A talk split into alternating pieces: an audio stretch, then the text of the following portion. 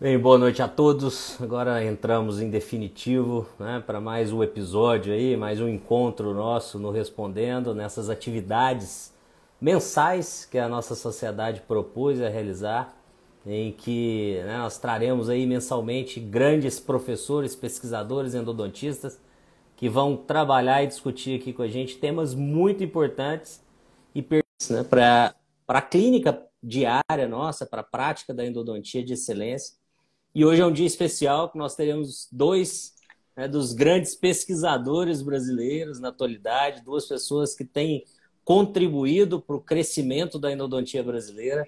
Então é, é uma honra dividir esse espaço aqui com o professor Marco Húngaro Duarte e o professor Mário Tanamara. Professor Marco Húngaro, muito boa noite, seja bem-vindo. Boa noite, Daniel. Tá, eu que estou plenamente satisfeito com o convite dessa segunda live no novo formato, né?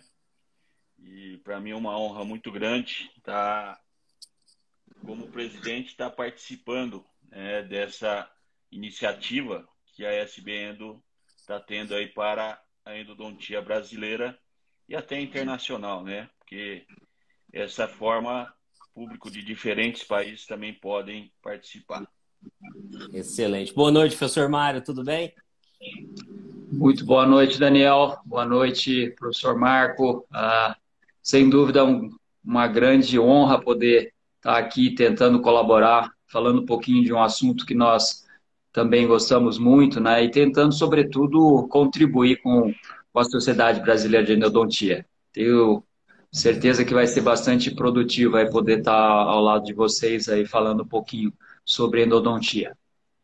É sempre bom falar sobre endodontia, né? É sempre gostoso discutir, porque nós, todos nós trazemos né, dúvidas, informações e junto construímos uma, um conhecimento aí pautado na ciência, né? Com, com embasamento. Então, dividir hoje esse espaço com, como eu falava no início, dois dos grandes pesquisadores que nós temos no Brasil, titulares de duas universidades que representam a odontologia brasileira fora né, e que formam inúmeros profissionais, professores, é, pesquisadores no Brasil, realmente é, é, uma honra muito grande. Né? E, e, e eu não vou é, trazer aqui as boas-vindas da sociedade, porque hoje estamos com dois diretores da sociedade, então, professor Marco Húngaro, presidente, professor Mário Tanomaro, um dos diretores da sociedade, pessoas já conhecidas e que nós tivemos a oportunidade, inclusive, de já bater um papo aqui há, há alguns meses ou né, naquela, naquela sequência de lives de 2020. Eu, fico, eu deixo até aqui um convite para todo mundo que quem não assistiu aquela sequência de lives, queira assistir, estão aqui no Instagram, nós temos todas elas em formato de podcast também, no Spotify, na Apple Podcast, estão no Deezer. Entrem lá, assistam, escutam, não estiver malhando, fazendo a caminhada, porque tem muito assunto interessante. E dentro desse contexto, antes da gente entrar diretamente no assunto, né, que é a grande dúvida, o real impacto da obturação no sucesso do tratamento, eu queria aproveitar o momento que estamos juntos para falar um pouco sobre a sociedade, né, sobre a importância de uma sociedade forte. E aí eu queria fazer a primeira pergunta professor Marco Húngaro, né, que ele falasse para nós um pouco, com essa experiência que ele teve frente à sociedade, essa, essa experiência que ele tem na docência internacionalmente, né, que ele, que ele já vivenciou e já viveu aí é, muitas experiências distintas. Qual que é a importância para nós, endodontistas, termos uma sociedade forte, professor? E o que, que, a, o que, que a SB Endo vem construindo ao longo desses anos, desde a sua né, fundação lá pelo professor Machado? É, Daniel, é, eu acho que se nós temos uma sociedade forte, tá, nós temos uma endodontia brasileira forte. Né? É, quando o professor Machado é, ocorreu, a, a, se fundou a sociedade, né? Já tinha uma sociedade antes, que foi a, a Associação Brasileira de Endodontia, que aí teve alguns percalços, talvez naquele momento, e acabou não se é, estabelecendo, se sedimentando de forma sólida, né? É, quando o professor Machado é, assumiu, ele tinha a bandeira de divulgar né, a endodontia brasileira em nível não só de América Latina, mas também até em sociedades como a americana e até a europeia. ele fez um trabalho excelente nesse ponto, né? Fundou também depois um dos fundadores da CELA, que é a Sociedade Latino-Americana, a qual a gente está é, filiado também, e com a intenção de levar um conhecimento diversificado e uma forma de transformar né, a, a endodontia brasileira e carregar para diferentes pontos, não só do Brasil, mas também na América Latina e até na Europa. Mas sempre assim tinha só como a bandeira forte o Congresso. Né? Quando nós a, assumimos né, a presidência, junto com o professor Júlio Gavini como vice, e com a colaboração de diversas uh, equipes, né, diversos professores, professor Mário, professor Celso Caldeira, toda a diretoria, e também de professores que não estão na diretoria, mas assumiram congressos e participaram efetivamente, como você, Daniel, como o professor Carlos Estrela, nós reformulamos o site, buscamos parcerias né, com a Dental Press para ter uma revista da sociedade. Estamos criando uh, um modelo semelhante da Associação Americana de Endodontia né, criando os guidelines nossos, já tem alguns abertos, alguns fechados, estamos concluindo mais alguns. E aí é o professor Carmão que está nessa coordenação, para cada vez mais é, levar o conhecimento sério, respaldado na evidência científica e também baseado é, também em trabalhos clínicos, tudo, para se tornar é, esse conhecimento diversificado, tá bem? E levar é, a sociedade para diferentes pontos, levar esse conhecimento a diferentes pontos. Eu acho que teve um diferencial aí em Goiânia com o online, né? Depois a ideia de Curitiba de fazer híbrido, para que a sociedade ela não é minha, não é do Mário, não é do Júlio. Nós estamos trabalhando para cada vez mais transformar essa sociedade forte e agregar mais pessoas para colaborar de forma efetiva para tornar a nossa endodontia brasileira diferenciada. Nós somos, dentro da endodontia, talvez a especialidade dentro das áreas ali até estrito centro, uma, uma das que mais publicam e que levam conhecimento em revistas de impacto dentro da nossa área, né? E eu acho que a gente tem que trabalhar sempre para ter essa sociedade forte, buscar benefícios para os sócios, certo? E é, contamos sempre com o apoio de todo mundo, né? Das empresas e daqueles que querem estar ali colaborando. A sociedade está de portas abertas. Excelente, professor. Eu concordo né, com que a Sociedade Brasileira de Endodontia ela representa a endodontia brasileira. Né? Não é um, um, uma sociedade fechada, é uma sociedade extremamente aberta que busca realmente disseminar uma, uma informação de qualidade, trazendo né, a, a, endodontia ao seu nível de excelência máximo que nós temos. Então, nós, né, enquanto endodontistas, agradecemos muito o que vocês têm feito pela sociedade, o crescimento que a sociedade né, tem tido aí ao longo de todos esses anos, desde a sua fundação. E eu queria abrir agora o professor Mário para que ele falasse, contasse para a gente um pouco sobre o futuro, as perspectivas, os projetos aí para esse ano dentro da sociedade. Sei que nós já temos data e local né, para o evento. Então, se pudesse falar um pouquinho para aqueles que estão iniciando, entendendo um pouco a sociedade é, sobre os novos projetos, professor.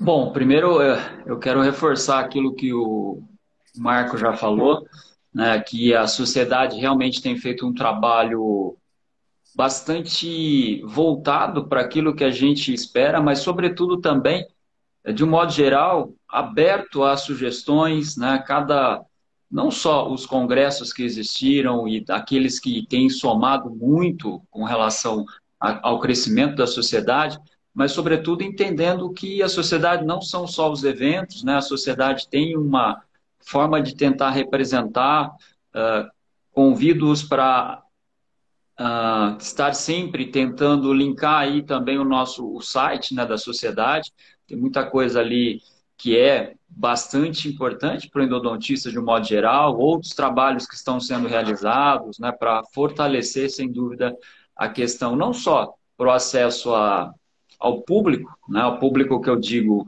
uh, dos pacientes, né, também tentando criar um link ali para que eles possam entender endodontia, mas também, obviamente, para os especialistas, para os pós-graduandos que estão uh, desenvolvendo trabalhos, uh, o acesso à revista Dental Press. Então, tem muita coisa que eu acho importantíssimo que a gente consiga somar, né, tendo mais associados, tendo os seus benefícios, obviamente, fortalecendo, sobretudo, a nossa endodontia como especialidade. Como o professor Marco já citou, como produção científica, ela é, é fantástica e reconhecida aí pelo mundo todo, em todos os uh, digamos, estados né, do, do, Brasil, nós temos representações muito importantes da produção científica representativa, mas, sobretudo, também que isso reflita na, na endodontia de um modo geral, todos os especialistas né, que possam estar tá, é, somando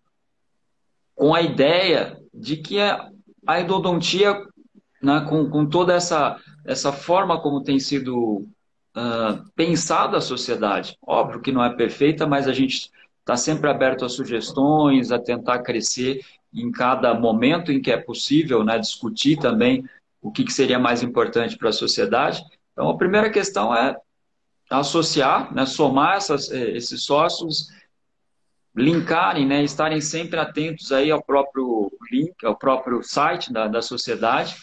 E para o futuro, acho que é fortalecer cada vez mais uh, a forma como a sociedade pode contribuir com a endodontia, os eventos, né, o congresso ele já está com a data aí agendada, depois se você quiser já fazer esse, uh, esse spoiler aí, já lançando também o local, né, São Paulo, a data, para que as pessoas possam se programar.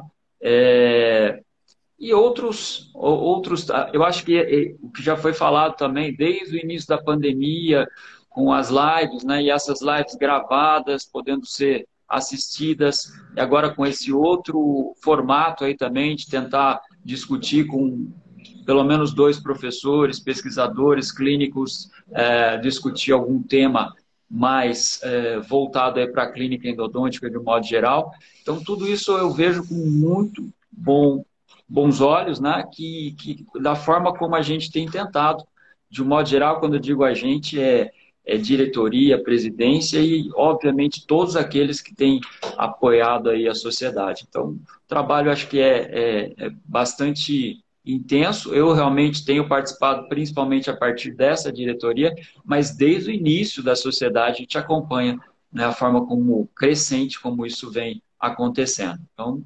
é, essa seria a nossa perspectiva: continuar crescendo, somando, tendo mais, não só associados, mas aqueles que realmente possam acreditar e somar conosco dentro da sociedade.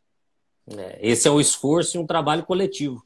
Né? Se queremos uma endodontia forte, precisamos nos unir e trabalhar em prol dessa endodontia, seja para a nossa formação, principalmente para os pacientes que vão procurar os consultórios né, dos clínicos. Então, é fantástico essa, esse crescimento da sociedade ao longo dos anos, representando realmente a endodontia brasileira e aí fica já mais uma vez aí o agradecimento, enquanto endodontista, para vocês que fazem esse trabalho fantástico frente à, à sociedade.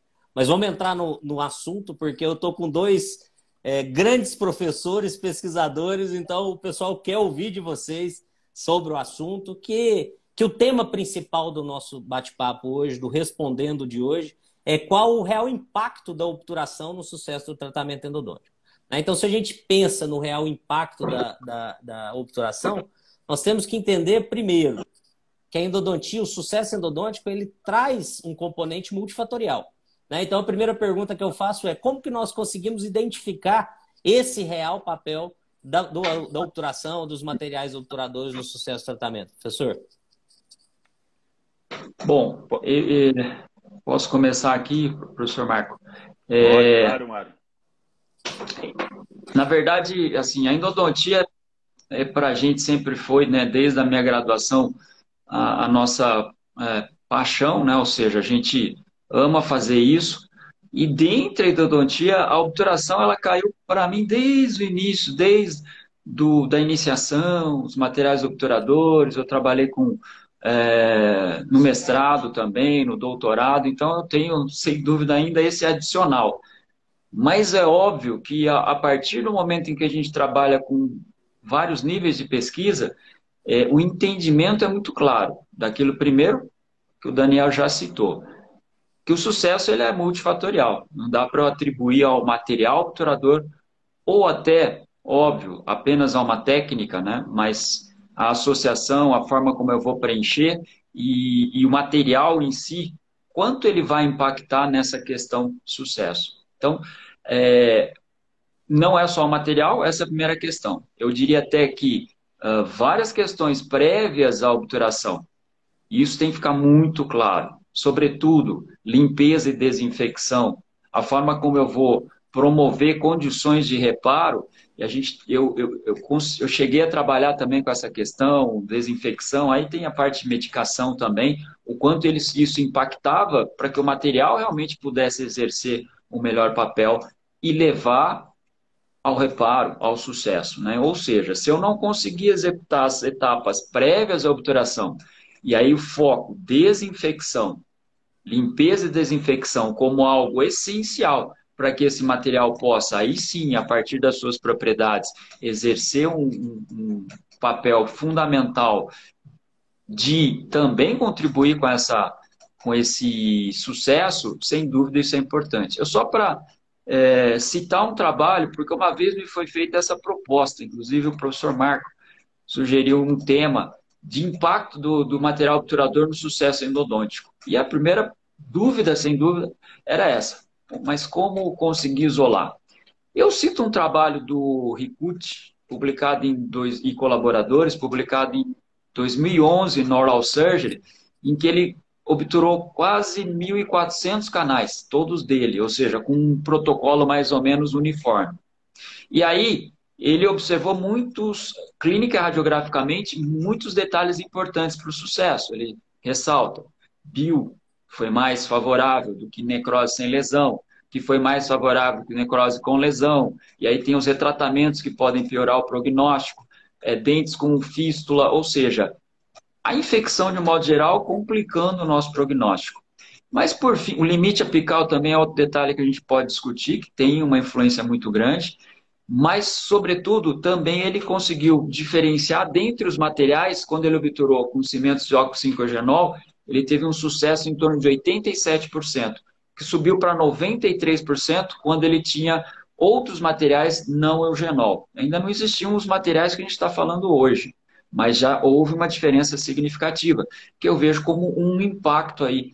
E aí, assim, resumidamente, se eu penso em chegar acima de 90% no nosso tratamento como endodontista, eu tenho que somar cada etapa: preparo, limpeza, desinfecção, obturação e material obturador. E aí sim eu vou pensar nessas cifras aí acima de 90% de sucesso, que é compatível com aquilo que a gente pode obter. Então, assim, a primeira questão eu acho que seria essa: difícil de isolar, mas que tem, principalmente a partir das suas propriedades, que a gente depois pode discutir um pouco mais. E aí não é só biologicamente, mas, claro, físico-química, preenchimento, selamento, e mais essa questão biológica, para a gente chegar até os biocerâmicos, tudo isso tem que ser é, levado em consideração também. Então, essa seria a minha é, opinião. Passo aí para o professor Marco aí também tecer os seus comentários. Perfeito, Mário. É... Daniel, tem no livro do Orstavik, na primeira edição, a parte de tratamento endodôntico de, dente com pol... de dentes com polpa mortificada, quem escreveu foi, se não me engano, o professor Sandquist. Né? Porque sempre nós tivemos aquela frase que muitos professores comentam que o fracasso do tratamento endodôntico está relacionado à má obturação. E eu lembro que ele comenta assim: uma má obturação ela ocorre quando? Quando você tem um preparo biomecânico mal feito e outras etapas também mal realizadas. Certo? Então, como o professor Mário falou, é difícil isolar para ver o impacto. mas eu vou citar um trabalho dele que ele poderia comentar, que foi sua tese de doutorado. Na sua tese de doutorado, ele fez o mesmo protocolo de preparo de biomecânico, o mesmo irrigante, usando a medicação intracanal, e ele fez o diferencial de obturando com cimento de oxinquiogenol e um cimento que foi o Celapex, um cimento biologicamente é, compatível, né, que tinha o óxido de cálcio, tem o óxido de cálcio na composição, e ali impactou. A taxa de reparo histológico foi significantemente melhor quando se obturou com o Celapex. Certo? Biologicamente. Tá? Ele observou ali o reparo em dentes de cães e ali mostrou que se eu controlar a infecção, tudo, ainda tem o tiro final para eu ter um impacto positivo no reparo, que é a obturação, o cimento obturador. Certo? O problema do cimento de oxinquiogenol, que embora ele não interfira tanto no, na neoformação óssea, mas depois ele vai manter ali um processo inflamatório crônico em volta. Certo? Principalmente nas circunjacências ali da abertura foraminal, por uma liberação lenta e contínua de eugenol. Certo? E esse é o fator. É uma lesão crônica, assintomática, embora tenha um trabalho do autor chamado Holland, mas não é o professor Holland, é um, é um canadense, chama é, Holland também, que ele mostrou que cimentos de oxinquiogenol mantém até um aumento de fibras sensitivas na região apical. E às vezes pode ser uma das razões de manter uma sensibilidade contra cimentos biocompatíveis como o Celapex ou cimentos inertes. Então eu, eu vejo assim que todas as etapas são importantes, mas essa escolha do material final tem que ser um material que talvez não precise estimular, mas que não interfira e não libere substâncias que mantenham um nível de aversão química na região apical. Tá bem? Então, só queria complementar com, com esse ponto. Espetacular. A gente vê alguns colegas né, depositando né, todo o fracasso ou sucesso do tratamento, às vezes em uma etapa clínica, em um material, em uma técnica, em um instrumento. E como vocês deixaram muito claro, o sucesso ele vem pela construção de todas as etapas realizadas de forma adequada e todas elas precisam ser bem realizadas com a escolha de um bom material, porque aí o impacto final será maior. Né? Então, é, nós temos essa construção de aumento de taxa de sucesso a cada passo operatório, a cada etapa, e a obturação tem o seu fator também importante, como ficou claro, e isso é, é fantástico. Professor Marco, eu queria entrar, nós falamos um pouquinho sobre limpeza e desinfecção, eu queria entrar um pouquinho nesse caminho aí, porque uma das propriedades que se é estudada e avaliada nos cimentos obturadores é o seu poder antimicrobiano. Né? Então, é, alguns cimentos apresentam maior ou menor poder microbiano, mas eles têm um alto poder antimicrobiano a ponto de se evitar ou de se negligenciar etapas como o uso da medicação? Bom, Daniel, é, excelente pergunta. Tá? O que, que eu vejo? É, alguns cimentos tinham uma ação antisséptica forte. Né? Eu acho que talvez um dos cimentos que tinha uma ação antisséptica forte era a primeira formulação do endometazone. Certo? Até que a indicação dele era em polpa mortificada, principal, porque além do oxinquiogenol, mas ele tinha na composição ainda o paraformaldeído de iodotimol, que conferia uma ação antisséptica muito grande. Né? Nós trabalhamos aqui, eu fiz minha graduação aqui em Bauru, o Mário também, nós usávamos o endometazone, né, Mário? Usou por muito tempo. É, mas eu não vejo hoje os cimentos, a grande maioria aí, com uma ação antisséptica grande. Tá? Tem até um trabalho da professora Juliane, que foi do Norberto Faria lá, que foi pós-graduando em Araraquara, professor hoje em Natal, que mostrou uma ação muito é, discreta de alguns cimentos, a grande maioria sobre biofilme, com ação um pouco maior por parte do MTA Filapex e do Celapex, que eles relacionaram a solubilidade. Então, vão hoje pensar assim num cimento biocerâmico. Tá? Nós publicamos um trabalho esse ano, em 2021, que foi parte do, do, do doutorado de uma orientada nossa, da Rafaela Zancan, que ela fez com a professora Camilleri em Birmingham, que nós contaminamos a dentina de dentes humanos e aí variou com ou sem uso do EDTA e obturou com diferentes cimentos. Né? O que teve maior ação antimicrobiana intradentinária foi o BioRoot Root Canal Sealer. Mas mesmo assim, usando o EDTA foi melhor, né, tirando a smear layer, mas mesmo assim ainda sobrava em torno de 50% de bactérias viáveis dentro do tubo. Certo? Então, o é, que, que eu penso? Se esse cimento solubilizar, se ocorrer ali um vazio, essas bactérias vão ter por onde voltar a proliferar, crescer e entrar substratos para ela, que vai levar a um fracasso. Certo? Então, o que, que eu penso? Eu penso assim que a descontaminação efetiva ela tem que ocorrer durante as etapas anteriores, preparo e curativo. Com isso, se você fizer um preparo efetivo, uma limpeza efetiva e usando a medicação, vai conseguir a, esterilizar, a esterilização do canal? De maneira alguma. Vai sobrar nessa faixa ainda 30%, 40% de microorganismo dentro dos tubos. Que aí um material obturador, para mim, tem que ter uma boa capacidade de preenchimento, uma estabilidade dimensional, baixa solubilidade, selando bem e não sendo agressor aos tecidos. Que aí eu acho que selando bem, não deixando espaço para esses micro-organismos crescer, com o tempo eles vão diminuir. Então, o pessoal hoje está falando muito biocerâmica e ah, não precisa usar o curativo. Um biocerâmico ele produz só de 13 a 17% de hidróxido de cálcio. Ante a uma medicação que tem no mínimo 38, 39% de hidróxido de cálcio na composição. Tem um trabalho teu no Robrac que eu, eu levantei, uso nas aulas, que você mostrou que a Ultracal tem 38% de hidróxido de cálcio, o Calen tem 50%. Se você fizer uma pasta manipulada, só com propileno ali, e o hidróxido de cálcio, você chega a 60%. Então, e os trabalhos mostram uma ação muito tênue antimicrobiana certo? E eu gosto de fechar com uma frase do professor Langla.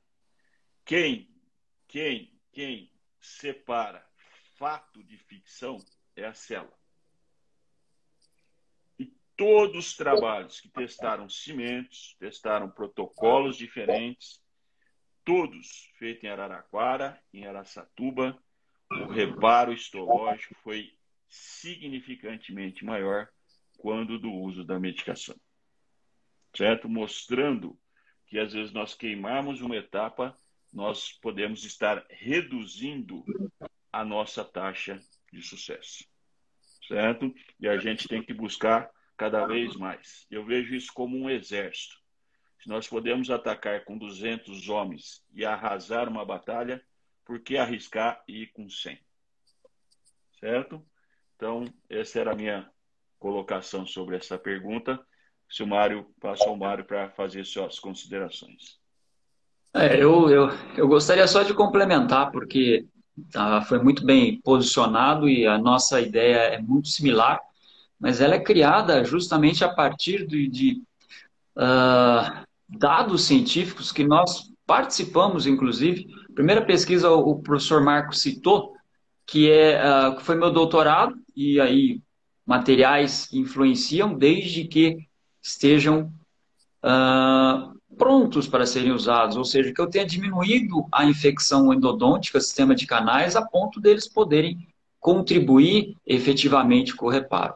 E vou só complementar com um estudo do, feito lá em Aracatuba, sob orientação do professor Gomes Filho, é, foi publicado no Journal Applied Oral Science, se não me engano, e em que ele estudou os materiais, inclusive, hidroxicálcio Apex.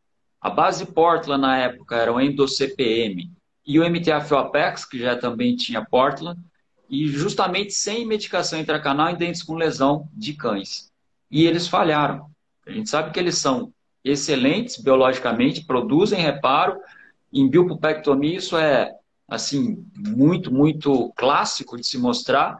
Porém, em necro com lesão, eles não funcionaram. E por quê? Porque não adianta muitas vezes eu atribuir ao cimento essa, essa questão de desinfecção do sistema de canais que foi o objetivo. Quando a gente questiona, inclusive em Aracatuba, eu fui da banca, eu questionei, ele falou, não, o objetivo era justamente ver, dentro dessa perspectiva clínica, se um material que teoricamente tem pH mais alcalino, pode ter algum efeito, como a gente já viu também em trabalhos, o efeito antimicrobiano um pouco melhorado em função desse pH mais elevado, porém não é o suficiente para substituir essa etapa da desinfecção. Em muitas situações é o que acontece, né? E é o que a gente pensa, como o professor Marco falou.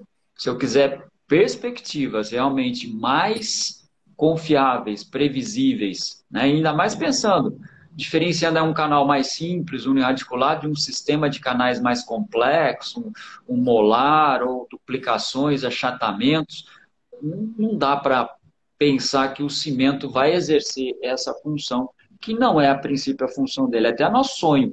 Como pesquisador, ah, vamos ver se um, um biocerâmico consegue liberar com mais tempo, atingir o sistema de canais, mas uma vez que ele tome presa também, isso vai ser muito mais difícil de ser alcançado.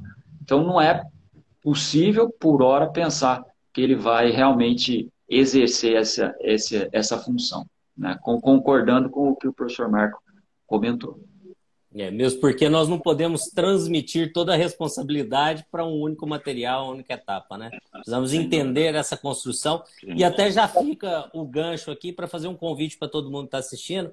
Nosso próximo respondendo já foi definido, será com a professora Brenda Gomes, professora Flaviana Bombarda, é, que nós vamos falar sobre como descontaminar de forma efetiva os canais reticulares. Então vai bem dentro dessa linha né? Elas vão discutir bastante sobre as estratégias de descontaminação e de controle microbiano. Tenho certeza que vai ser muito bacana também. Em fevereiro agora, né? nós divulgamos a data em breve. Ok?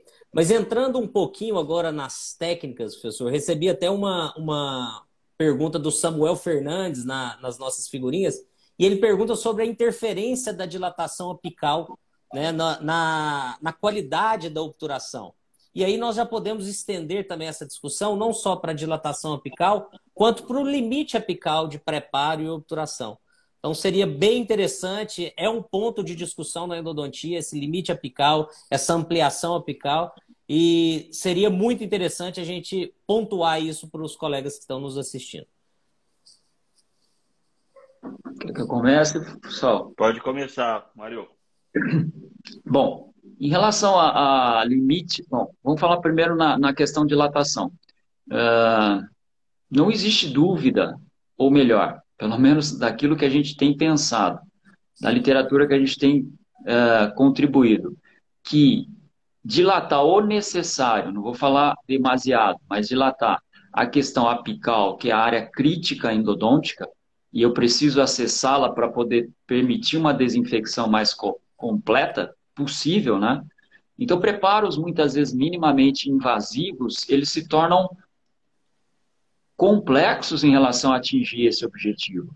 Principalmente se eu pensar em necrose e em dentes com lesão periapical, uma dilatação mínima. E aí a gente tem falado em 35, né, algum taper compatível, por exemplo, possa ser maior muitas vezes na parte, é, que é a tendência, pouco maior para a parte apical, mas diminuindo a questão dos desgastes cervicais, eu acho que seria mais compatível com, primeiro, preparar a etapa uh, do preparo e desinfecção. Mas, segundo, nós trabalhamos também com limite apical, ou seja, estabelecendo, mesmo que após uma limpeza foraminal, e aí isso é bastante discutido também, se eu devo só limpar, se eu devo dilatar, instrumentar.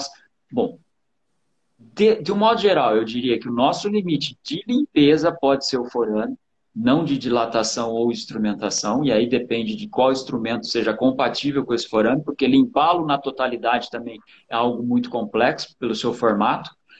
É, e aí, atribuindo um limite de preparo em torno aí próximo a, a vamos dizer, CDC ou a constrição, né? Essa constrição seria o nosso limite. E estabelecendo batente apical. Posso chamar batente, stop, parada, mas um limite construído a partir do preparo que possa ser o limite, inclusive, do meu cone de gutapecha. Porque aí vem uma questão técnica importante, é a adaptação é, desse cone, é a condição de preencher também com o cimento lateralmente esse cone, porque muitas vezes a gente pode até depois discutir técnica de condensação, técnica de cone único ou compactação, algum uso de, de técnica termoplástica. Mas primeiro, então, o limite eu acho importante, e aí a partir desse limite, uma dilatação necessária, vamos dizer dilatação não excessiva, mas uma dilatação que seja compatível com limpeza e desinfecção.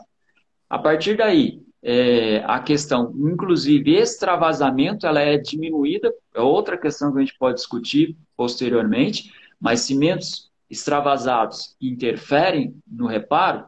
De modo geral, eu diria que sim, a gente pode aprofundar essa, essa discussão posteriormente. Mas ficando mais restrito à pergunta limite, né, eu, eu, eu, a minha opinião seria essa, baseado em alguns dados aí, eu não vou entrar em detalhes da literatura, mas que a gente tem observado com bastante frequência, né? E a própria endodontia ela permite hoje preparos compatíveis com instrumentos que são flexíveis, tem uma boa resistência flexional, então não é uma desculpa o fato de ter alguma curvatura, eu não dilatá-lo acima de 25, como era com o níquel titânio que nós tínhamos há algum tempo. Então isso é possível, tá? Muitos trabalhos aí para mostrar. E essa dilatação não promoveu desvio e promoveu melhor limpeza, menos debris e menos infecção, inclusive, como os trabalhos de Siqueira têm demonstrado também. Então, é essa a nossa ideia quanto à dilatação e limite, né? também tentando trabalhar no limite apical. Vou passar para o professor Marco. Bom, eu concordo em gênero, número e grau com o professor Marco. Né? Hoje eu tenho uma linha de pensamento. É, até teve uma palestra do professor Ricucci na, na, na E do ano passado, que foi justamente esse fator de arrombar forame ou só fazer a patência. Ele mostrou casos até que ele não conseguiu patência, que ele conseguiu sucesso, certo? A reparação. E atribuiu isso a quê? Claro que é uma conjuntura, uma ampliação um aquém adequada para favorecer o irrigante chegar e bastante irrigação. O que, que eu vejo hoje quando você amplia um forame? Primeiro que a infecção não está só no limite final, a grande carga está aqui. Tá? E a complexidade. Então, quando você arromba, você também aumenta o risco não só do irrigante, o que vem às vezes se limitar até você fazer uma irrigação final com fluxo maior, que traria um benefício de limpeza um pouco melhor. Isso aí talvez na próxima live até possa ser discutido esse aspecto, com certeza irão discutir a professora Brenda e a professora Flaviana. Então, esse fator. Segundo, que também você ampliar, se aumenta o risco de extrusão. Certo? Que aí depois podemos entrar em detalhes um pouco maior mais à frente. Certo? Então, eu acho que hoje, você fazendo uma patência e ampliando, aí você fala quanto é essa ampliação? Certo? Eu considero hoje, no mínimo, uma 35. Tá? Embora tenha surgido alguns trabalhos, tem até um clínico radiográfico, acho que de um grupo de, do Irã, se não me engano, publicado no, no Joy, que mostrou que a 3006, até obturando com endofil, certo? Deu 96% de sucesso clínico radiográfico é, usando aquele índice do Orstavik, tá, que considera em reparação, às vezes, sucesso, certo? Que às vezes eu tenho até um pouco, é, alguns pontos nisso, que eu vejo, às vezes, eles considerando como re, em reparação 28 meses e a lesão você vê que está ali, diminuiu pouco de tamanho, tá? Então, não sei se diminuiria mais. Então, tem alguns pontos para se questionar sobre artigos nessa, nessa linha. Então, é, eu vejo que ampliar, mesmo que eu chegue num 25 ou 30, toque as paredes, que nem o Mário falou, se eu for num 50-01, por exemplo, ou um 50-02 de alta flexibilidade, além de eu tocar mais, aumentar essa porcentagem de toque um a quem, eu vou estar tá tirando um pouco mais de dentina infectada. Porque não é só o tocar, eu acho que o remover dentina infectada vai impactar de forma significante nessa, nesse sucesso. Certo? Então, eu vejo, e não precisa ir além. Nós publicamos esse ano um trabalho no Joy, foi a tese de doutorado da Flávia Vivaco, foi orientada pelo professor Clóvis, orientada por, por nós, é, que nós mostramos que você ficar um aquém e parando uma 5001, você deixa só 18% de parede não tocada.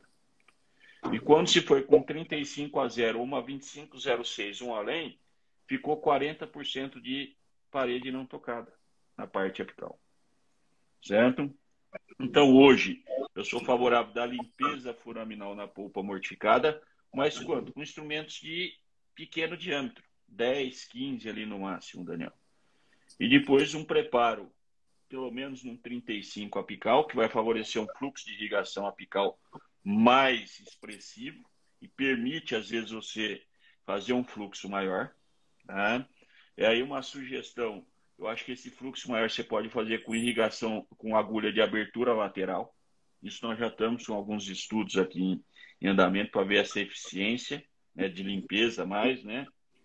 E aí, é, obturar um aquém. Tá? Tem um trabalho antigo do Kettler, que está no livro do professor Mário Leonardo, que mostra que teve maior índice de sucesso radiográfico histológico quando as obturações estavam um aquém do comprimento real do dente. Excelente, professores. É, realmente, o, o, o, limite apical é um ponto de discussão né, muito grande de preparo, de obturação, e muitas vezes se confunde o que vocês falaram sobre limpeza e sobre arrombamento e sobre preparo, né, é, dilatação do forame apical. E precisa ficar muito claro que a limpeza é bem-vinda, mas nem sempre esse arrombamento, essa dilatação excessiva né, vai trazer benefícios é, à, à resposta é, da, dos tecidos periapicais. E a gente pode entrar, inclusive, nesse ponto né, de, de, de impacto na resposta no reparo periapical, quando pensa-se no extravasamento do material. Né? Nós falamos um pouco de limite, mas o extravasamento em si, seja ele intencional ou não, eu queria que o professor Marco começasse falando para a gente um pouquinho né, sobre o impacto desse extravasamento no reparo. Perfeito, Daniel. O Mário foi conviveu muito com o professor Alceu Berbert, né? Eu também, não tanto quanto o Mário, quando eu cheguei já tinha, quando fui para a pós-graduação, ele deu poucas disciplinas para nós, mas ele sempre falava que o cimento obturador tinha que ficar dentro do canal. Certo? A gente vê trabalhos clínicos radiográficos que não mostram, às vezes, diferença na taxa de sucesso, mas volto a falar a radiografia não nos mostra, às vezes, o que a célula está reagindo. Certo? Porque você pode ter um reparo parcial, radiograficamente essa lesão vai parecer que desapareceu, mas pode ter ainda um processo inflamatório em volta. Né? E aqui eu gostaria de citar um trabalho do Sr. Holland, publicado no Journal of Endodontics de 2007, que ele obturou com MTA, não tinha esses biocerâmicos ainda, ele obturou com MTA, manipulado com água e com propileno, mantendo o cimento dentro do canal ou extravasando. Após 90 dias, certo? não era dentes com lesão, eram dentes simulando uma condição até sem infecção de, de polpa viva, em dentes nos casos que extravasou MTA, seja com água destilada ou propileno, manteve após 90 dias um processo inflamatório crônico em volta desse material. Certo? Minha dúvida, e é uma dúvida ainda a ser esclarecida, não sei se o Mário tem viu algum trabalho a esse respeito. O impacto dessa inflamação crônica desse cimento extravasado, certo? Num fator sistêmico do paciente, eu não saberia dizer. Certo? Então, na dúvida, eu procuro sempre evitar ao máximo usando cuidados na hora do assentamento do cone. Eu acho que esse fator de não se arrombar já diminui muito esse risco de extravasamento, mantendo o cimento, a obturação dentro do canal. Certo? A obturação dentro do canal. Uma que se extravasar não vai aumentar a qualidade seladora da obturação. Certo? Não vai aumentar. Isso aí não, não ocorre. Certo? Então, eu prefiro, seguindo a frase do Dr. Alceu, manter a obturação sempre dentro do canal. Claro que às vezes ocorre acidentais, né? principalmente em dentes com lesão, que tem reabsorção apical, você tem um aumento daquela abertura foraminal pela reabsorção em função de um processo crônico. Mas se você, nesses casos, às vezes procurar, às vezes até fazer um tampão, um hidróxido de cálcio ali, levando um tampão para minimizar esses extravasamentos, eu acho que é um recurso e não vai interferir no sucesso, vai beneficiar esse sucesso. Bom, é, eu concordo com o que o professor Marco já colocou. Quero só acrescentar exatamente é, o que a gente consegue observar, não radiograficamente apenas, mas já de, de, de reparação ou de interferência nessa reparação. E eu quero só é, ressaltar o que a gente já pôde ver desde a década de 70 e até em humanos. Né? O professor Leonardo fez alguns trabalhos em humanos, tirando a parte do ápice e periápice. Ele citou o doutor Alceu, a gente, eu tive a oportunidade de aprender muito com ele, oportunidade de aprender muito professor Mário Leonardo. E, e nessa época, lógico, década de 70 ainda não, não estava ainda com ele. Mas a, a, livre docência dele, a gente percebe o, a reação histológica a um cimento de óxido lá no periápice, mesmo que radiograficamente tivesse ah, satisfatório, mas a reação, a reação ao redor crônica era intensa. Então, aí já começa uma preocupação. Material realmente interfere. Ah, lógico, a gente observa que a partir de, de então, década de 80, o Celapex já marcou uma, uma época em que a, a a questão biológica foi mais pontuada, a gente viu até a possibilidade de reabsorção. Ou seja, é, o que eu vejo como bom, boa reação, embora o extravasamento deva ser sempre, né, quando ele ocorre acidental, né, não é a nossa proposta, mas hoje com as técnicas em que eu tenho que levar o cimento antes, né, óbvio que o batente, o limite apical e o, e o batente contribuem para evitar esse extravasamento, mas por vezes a gente tem até mais chance, né, muitas vezes, de extravasar. Então, o primeiro fator, tentar limitar pelo preparo, pelo limite de preparo, e o segundo, frente a algumas situações em que eu tenha maior chance de extravasamento, alguns exemplos que eu posso dar, talvez com essa possibilidade de uh, reabsorção ou uma melhor reação biológica lá no periápice, o próprio Celapex, a gente já tem resultados histológicos, ou os biocerâmicos que, embora não existam muitos histológicos passíveis, e principalmente não existindo em cães, existe um trabalho em cão de 2020 que foi feito, por, foi feito no Japão, está publicado na revista Materials, que mostrou para o BioC-Sealer uma excelente compatibilidade em termos de reparo apical, mas é, eu daria preferência nessas situações a esse tipo de, de cimento que tem uma característica reconhecidamente mais biológica próprio H+, mesmo extravasado, ele é biologicamente compatível, porém não reabsorvível. Então ele vai ficar lá. Só para finalizar, o quanto eu vejo como importante estabelecer o limite apical e o que a gente vê muitas vezes é o preparo indo até o periápice, só esse ano, que eu digo não 2022, mas 2021, eu recebi três casos de extravasamento de material dentro do canal mandibular inteiramente preenchido, seio maxilar com uma quantidade enorme de, de material e é lógico fruto, na grande maior parte das vezes, desse tipo de preparo periapical. E aí o extravasamento é... Eu conversei com vários profissionais, consultei professores de Bauru, não só da Endo, como também o professor Leonardo Bom Jardim, que tem uma experiência em dor orofacial. E, então, as consequências são muito, muito complexas. De modo geral, não só a perda do dente, mas como é, recompor esse, essa região do canal mandibular, do seio maxilar. Então é muito importante pensar nessas questões. Começa por um limite, pela escolha do material, e a pior, a maior parte das vezes esses materiais extravasados causaram estragos muito grandes e eram ainda a base de oxincogenol.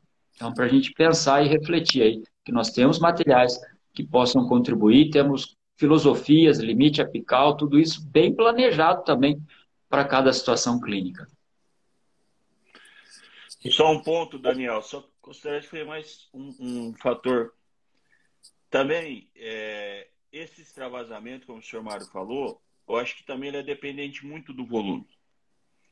E aí, às vezes, assim, tem trabalhos que se avalia a citotoxicidade, que vê que quando o cimento, às vezes, que ele é até agressivo no começo, quando ele está mais diluído, ele favorece uma viabilidade celular maior, assim, o crescimento, não impacta tanto nessa viabilidade.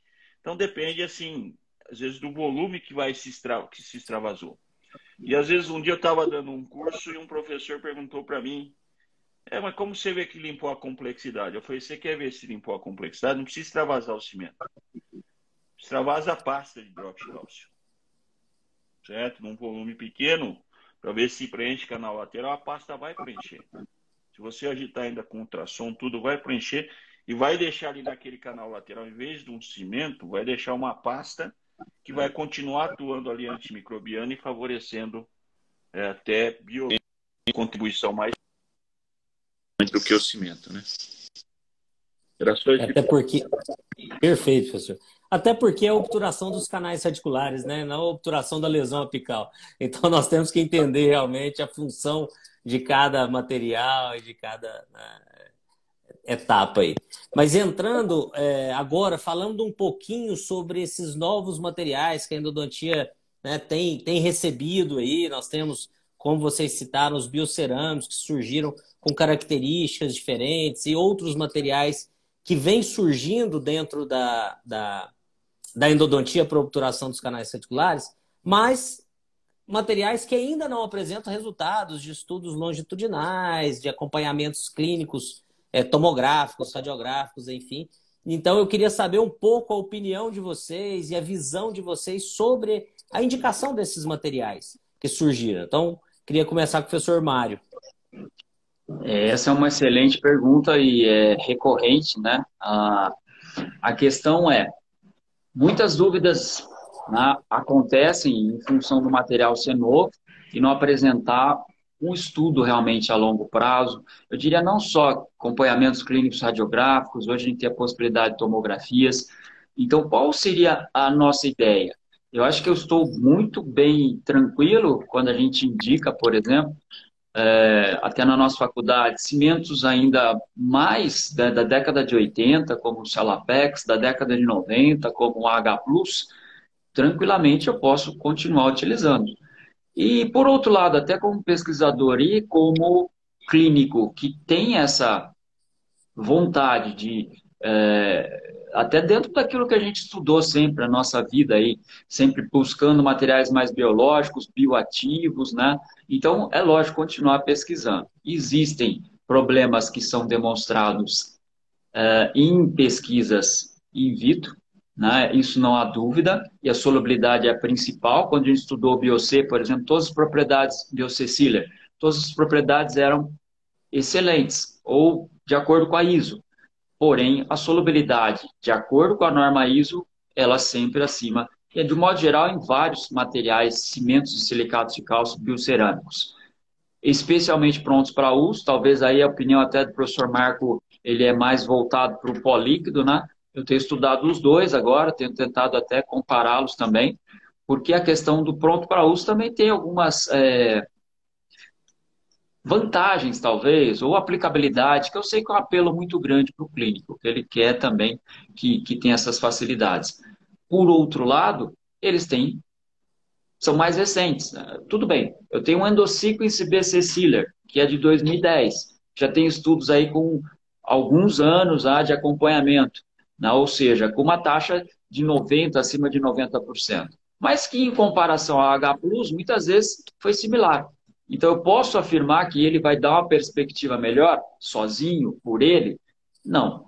Mas ainda é algo para a gente continuar estudando, como a gente tem feito, acompanhando os trabalhos, né? vendo se há possibilidade de desenvolvimento até da melhora, melhora de algumas propriedades, em função até das composições, que eu gosto muito de composição química, de ir um pouco mais a fundo, de testar, de fazer alguns, alguns materiais experimentais né, que foi até a base do Portland, a gente trabalhou muito essas questões, o professor Marco também, de desenvolver materiais, mas a gente vê que hoje chegou num limite muito próximo daquilo que a gente pensava, né, há, duas décadas, por exemplo.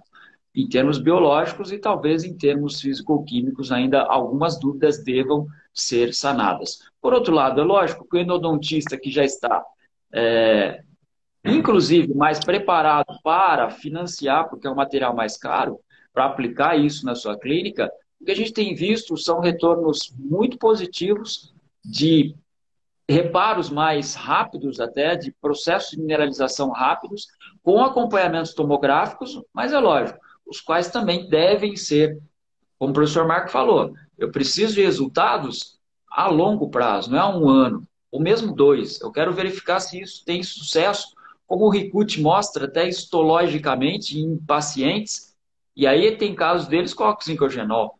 Só que ele trabalhou limite, trabalhou desinfecção, trabalhou outras questões que levaram ao sucesso.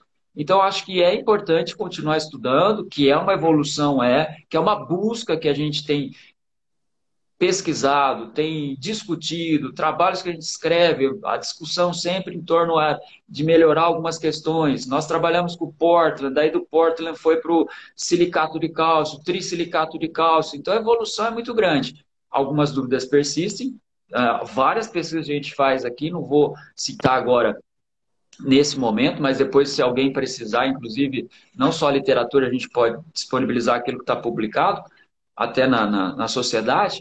Porém, é, é importante continuar estudando, porque principalmente materiais mais novos, eles requerem estudos aí mais a longo prazo. Continuar estudando, muitas vezes aplicando, trocando ideias, né, também vendo como que tá as dúvidas que persistem, até com a própria indústria muitas vezes, e a gente tentando melhorar ou contribuir de alguma forma para que esses materiais possam ser ou melhorados ou evidenciados com base científica para que eu possa utilizar. Um detalhe, o preenchimento de muitos desses materiais tem melhorado muito e a gente vê que é um requisito também muito importante pelas técnicas que têm sido aplicadas, até técnicas de cone único, que requerem, sem dúvida, um escoamento, um preenchimento, uma capacidade preenchedora. E esses materiais aí, sejam, o, o BioRoot melhorou muito também, o seu escoamento, eu tenho percebido por alguns testes que a gente fez, ou os prontos para uso, que de modo geral também tem uma, um escoamento e uma capacidade de preencher muito boa. Quero ouvir a opinião do professor Marco. Bom, é, a minha linha de raciocínio segue bem o professor Mário falou. Eu acho que ainda falta é, assim, estudos com cinco anos que esses materiais. Com a H já tem. É um trabalho assim, ele é clínico radiográfico, né? Mas um trabalho de retratamento, sucesso acima de 90%. Tá usando o H. E que tem, assim, clínico radiográfico comparativo e tomográfico, acho que no Journal of Clinical in Medicine, ele comparou o H o root em cone único, H plus em técnico, e a diferença, bom, tomográfico, certo? O, o BioRoot deu uma taxa de sucesso de 89%, 84% do H ele não foi significante. É. Nós temos outros cimentos epóxicos aí de boa. Tiller Plus, né? Tiller 26, se bem é um caso que o Murilo fez na especialização aqui, o professor Murilo Alcalde. A gente apareceu esse tempo, pegou que era um caso que perfurava central, é, uso e aí teve que fazer o canal e ficou uma área óssea de destruição. Eu troco o. E um reparo espetacular. Eu falei, se você postar e falar vai falar. Certo? Então, eu, e, até o impacto do custo. Né? Nós fizemos um levantamento Bernardes. Por exemplo, se você for usar bios dá 11 por canal na obturação. Ante 2 e Então, hoje a gente tem como link é, de rotina H Plus, um Plus e às vezes até um próprio Siller 25 se souber manipular. E eu acho que o biocerâmico, ele, ele é, os resultados são melhor resultado cerâmico, mas eu é, deixaria eles situações muito peculiares entre o endodonto e o periodonto. É. Até na nossa terra. Professor Marco, professor Marco, só, só um segundinho. Está tendo um pouco de falha no som. Se o senhor puder ver, eu não sei se está com algum microfone conectado, está dando um pouco de eco e falha. O pessoal está tá colocando aqui. Deixa eu ver se eu volto o microfone. Melhorou, Daniel? Agora sim, agora voltou. Tá bacana. Tá bom? Então, e aí, é... voltando ali, eu usaria de rotina o H Plus ou um, epóxico e deixaria o biocerâmico para aquelas situações que há uma comunicação significante entre o endodonto e o periodonto. Mas descartar totalmente os epóxicos, porque os benefícios nos resultados que a gente tem tido dos biocerâmicos não têm sido significantes em relação ao, ao, aos epóxicos. Perfeito. O pessoal pediu só para repetir rapidamente a fala sobre o Sealer 26, que falhou naquele momento. Tá, então, do Sealer, se ele bem manipulado, você vai ter resultados bons. O único problema do Sealer é o risco de escurecimento coronário, se não bem limpo.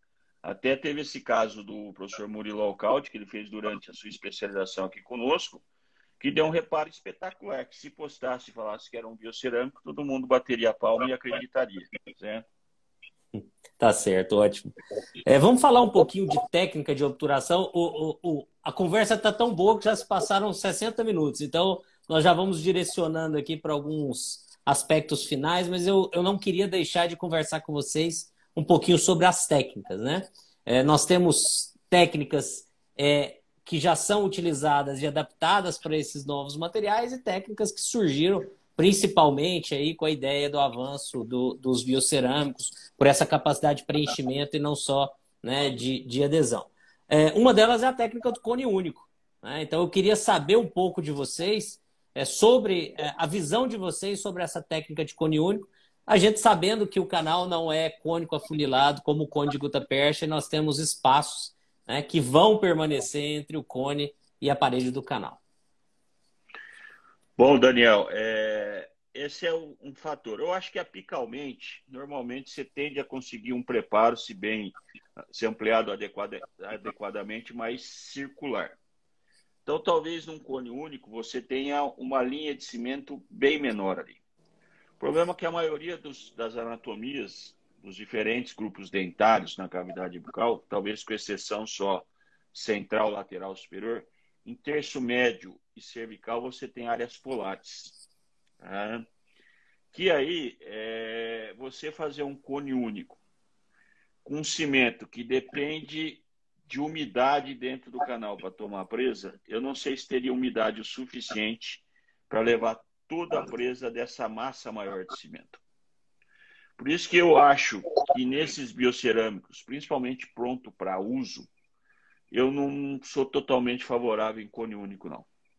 Eu acho que deve se inserir alguns cones acessórios por uma condensação lateral, certo? Diminuindo essa linha de cimento ali nessa região média e cervical. Certo? Por quê? Porque aí você vai precisar de menos água para hidratação e presa, tá? que aí talvez teria até o suficiente.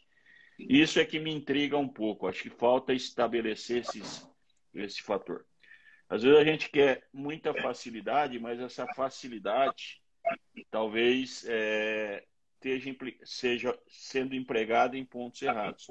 Se eu fosse usar, embora o pessoal não use, se eu fosse usar um cone único hoje, eu daria preferência a um H+, que é um cimento de estabilidade dimensional muito grande, de baixíssima solubilidade.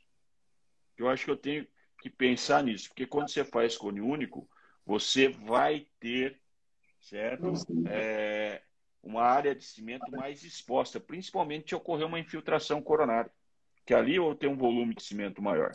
Então, eu tendo um cimento que permita uma impermeabilidade maior, certo?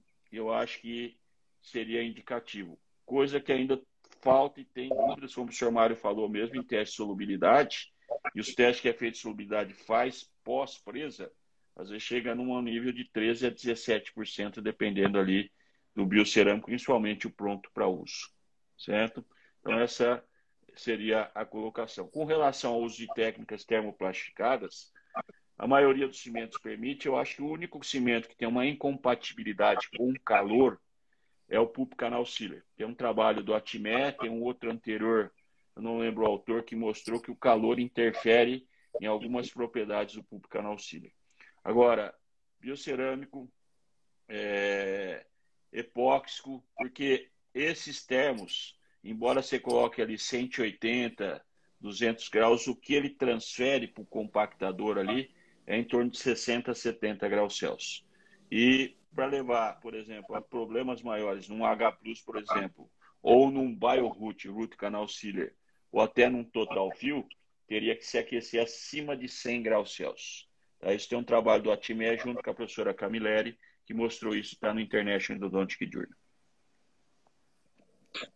Bom, eu quero só complementar, e aí é até importante, em relação à, técnica de obturação, eu acho que a técnica do cone único, embora não seja a nossa, digamos, indicação geral, não tenha dúvida que ela é a técnica hoje mais utilizada frente às, aos preparos mecanizados.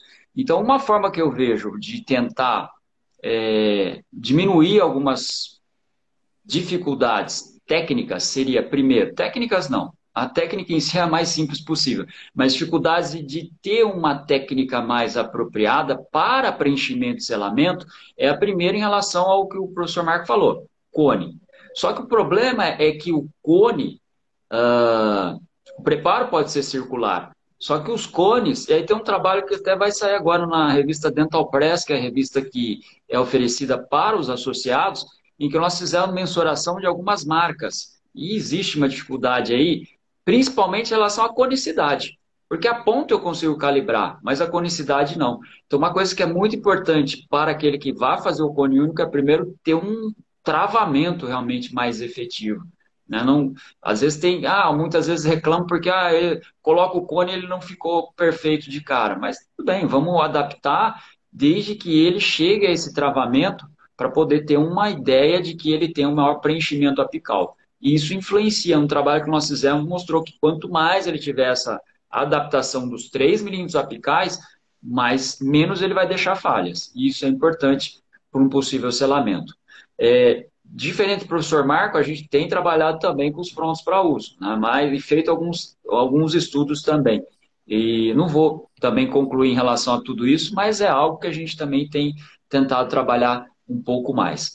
Por fim, o grande problema é, é talvez o terço médio para cima. E aí tem mais achatamento, tem mais sistema de canais.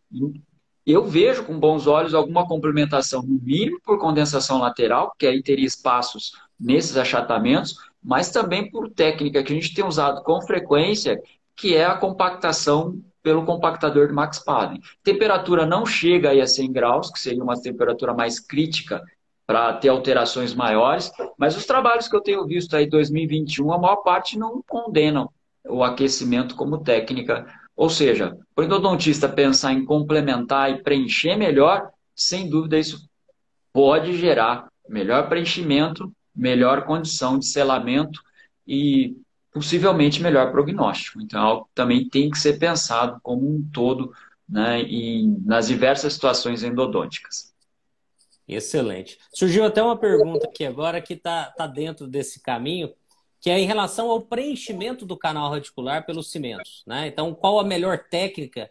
E aí a Adriana até pergunta se a agitação desse cimento poderia melhorar esse preenchimento antes de se levar o cone de Guts. Então, se o professor Marco puder iniciar aí para gente. Sim, Daniel. É, você agitar, isso a gente fez um trabalho né, com orientado nosso, o Bruno Guimarães, que hoje é professor em, em Lavras, na Federal, uh, em Alfenas, desculpe, na Federal. Na dissertação de mestrado dele, nós trabalhamos em dentes sem complexidade, agitando, aí trabalhamos só com epóxico né? E mostramos que a agitação com ultrassom é, favoreceu maior preenchimento dos túbulos dentinários e menor, menor área de desadaptação da obturação, usando técnica da condensação lateral. Depois teve o trabalho do, do Murilo Alcalde, que o professor Clóvis orientou, nós orientamos, aí foi publicado no, no JAWS aqui, no Journal Applied Oral Science, que mostrou que quando se obturou agitando em molares, e a variável foi só agitação mesmo, um grupo cone único com H+, sem agitação e outro com agitação em mesiais molares, se teve menor ocorrência de vazios e também de é, melhor preenchimento de istmos. Então, ajuda bastante. E depois um trabalho feito pelo professor Manuel de Ribeirão Preto, que o professor Estela participou, que está no IEJ. Aí ele trabalhou agitando o H Plus e o Salapex, e em ambos, quando se agitou, melhorou de forma significante a adesividade da obturação à parede do canal. Então, acho que a agitação é um fator benéfico, né? Tem gente que falou que já fez até com o EasyClean, vai agitar. Nós temos também trabalho de obturação de canal lateral simulando, agitando com o EasyClean, mas ainda o ultrassom foi um pouco melhor, tá? Mas quem não tem é uma forma de agitar. Eu vejo essa agitação como o fator para você jogar o cimento lateralmente, favorecendo menor, melhor preenchimento de túbulo e da complexidade. Certo? Então, acho que é um fator. E normalmente esses métodos de agitação eles acabam jogando lateral e pouco para apical. Tá? No trabalho do Bruno mesmo, o índice, do Murilo, o índice de travasamento foi muito baixo, muito baixo. Excelente. Professor é, Mário, é, dentro dessa, dessa linha que você tem estudado aí, também foi uma pergunta é, do Ricardo Afonso Bernardes de Brasília, inclusive foi aniversário dele esses dias agora, fica aí os parabéns, né? Mas ele, ele perguntou sobre essa é, determinar a quantidade ideal de umidade nos, nos canais articulares, principalmente para esses cimentos prontos para uso. Né? Então, como que nós poderíamos clinicamente estabelecer né, essa quantidade ideal de umidade a se deixar nos canais articulares? Ah, é, bom, essa é uma pergunta muito boa, parabéns aí, Ricardo, não só pela pergunta pelo aniversário que se passou, mas, é, sobretudo, o que a gente tem visto hoje é que não é, seria indicado deixar umidade excessiva, ou seja, eu seco o canal como eu deveria secar com, até com cone de papel absorvente, e essa umidade realmente deve advir da dentina, que é o que a gente espera que aconteça. O que eu posso dizer, assim, resumidamente também, alguns trabalhos que a gente tem feito, não em dentes de humanos, mas eu já vi o trabalho da equipe do Emanuel em dente de rato, obturando dente de rato, e também a gente obturando tubos de dentina e implantando em subcutâneo de ratos, que nós temos essa umidade advinda aí desses meios, seja subcutâneo ou do dente, né, ou seja, do dente do rato mesmo, é, que, foi, que tornou possível a, a, presa do material, inclusive material colocado com um grande volume, sem gutapercha, né, ou seja, com um volume bastante grande.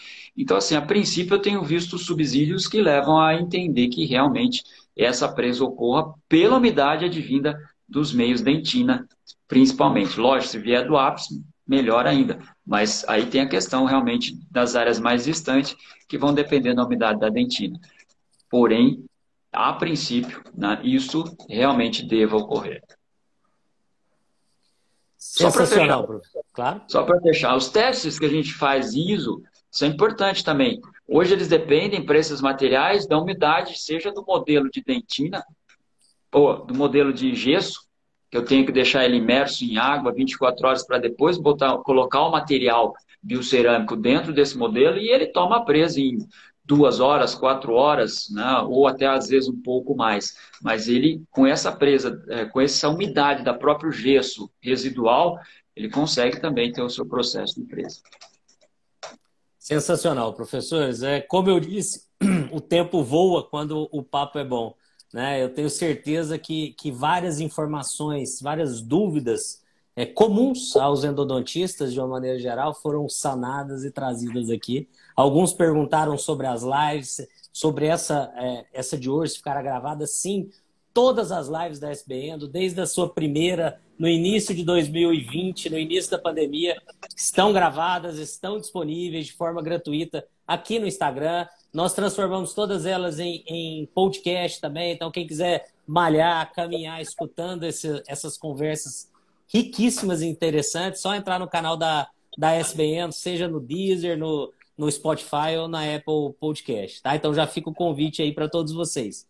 Também antes de abrir aí para as nossas considerações finais, queria novamente convidá-los para o nosso próximo encontro, né, que vai ser no dia 16 de, de fevereiro, numa quarta-feira, às 20 horas, que nós estaremos aqui com a professora Brenda e com a professora Flaviana, discutindo com o tema principal sendo como descontaminar os canais articulares de forma efetiva. Então, vem de encontro o que a gente falou aqui muito hoje sobre a importância desse processo de sanificação e descontaminação para né, uma melhor obturação e um aumento nas nossas, nas nossas taxas de sucesso no dia a dia clínico. Tá bom? Mas antes de, de finalizar e agradecer, eu queria abrir primeiro o professor Marco, depois o professor Mário, para que façam as considerações finais sobre o tema, se tiverem né, algo a acrescentar, e a gente já, já caminhar para o encerramento da live. Bom, com relação ao que acrescentar no tema, acho que o fecho final é que o impacto da obturação ela vai ser significante quando todas as etapas anteriores foram bem executadas. Claro que hoje aí selecionando cimentos que não precisa estimular, mas que não interfira, não libere substâncias que possam depois prejudicar ali o reparo completo e até a homeostasia dos tecidos apicais. Com relação à sociedade, primeiro eu gostaria de agradecer a presença de todos que estiveram acompanhando essa live. Né? Falar que a sociedade está aí, certo? Continuem sócio aqueles que são, tá? Tem a sua anuidade ou paga anuidade junto com a adesão do Congresso, quem for no Congresso, quem não puder ir, é, é, faça sua, pague sua anuidade para ter esse conhecimento sempre ali ao lado de vocês no site no computador. E a sociedade a gente está trabalhando cada dia mais para melhorar a forma de vocês obterem conhecimento e ter representatividade internacional, não só nacional, mas internacional. A sociedade ela se torna forte quando todos participam. Ah, como eu falei, não é uma diretoria. Nós só representamos, tentando, tentamos dar um direcionamento e pensando cada dia em atitudes para tornar essa sociedade para vocês como referência e como meio tá, de orgulho da endodontia nacional. Tá? Então, deixo minha mensagem. Esse ano é o meu último ano, tá? dia 17 de outubro. Encerra meu mandato. Eu fiquei por seis anos. Tá? Outro virá me substituir mas aquele que for substituir tem que ter a mente. Tá? Nós não somos dono, eu não sou dono da sociedade.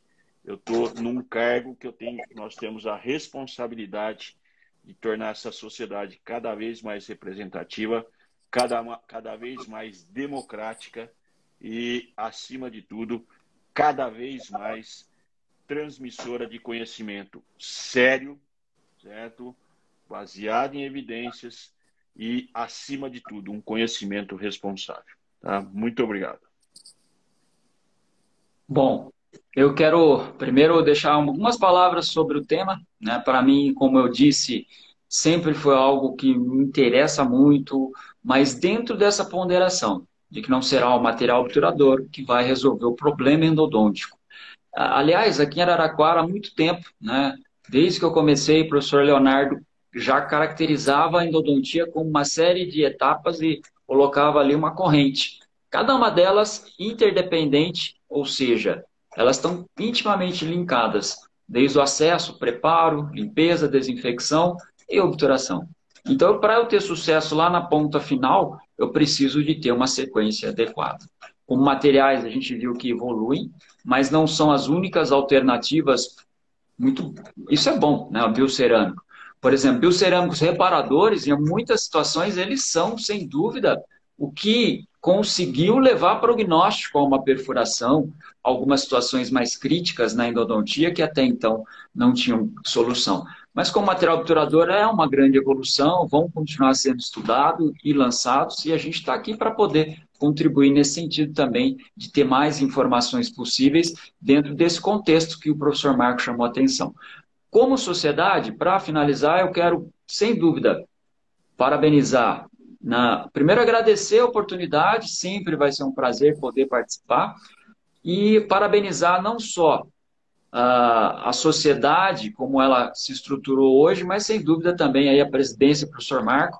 Como ele disse, esses últimos seis anos o trabalho tem sido árduo e levantando sempre essa bandeira de que a endodontia pode se fortalecer, está se fortalecendo a partir do trabalho da sociedade, que não é, obviamente, da diretoria, da presidência, que é da endodontia como um todo. Agradecer o Daniel, que sempre também nos apoia aí, e não só nos últimos congressos, desde Goiânia, a participação é muito intensa também na nossa organização como um todo e com certeza vai continuar contribuindo. Então, sempre um prazer poder participar. A gente vai estar disponível também, seja por, pela, pelas gravações ou pelos contatos que forem necessários. Aí a gente está sempre à disposição para tentar contribuir. Muito obrigado, professor Marco, muito obrigado, Daniel, e a todos aqueles, a todos aqueles que conseguiram nos acompanhar né, nessa quarta-feira à noite. Obrigado.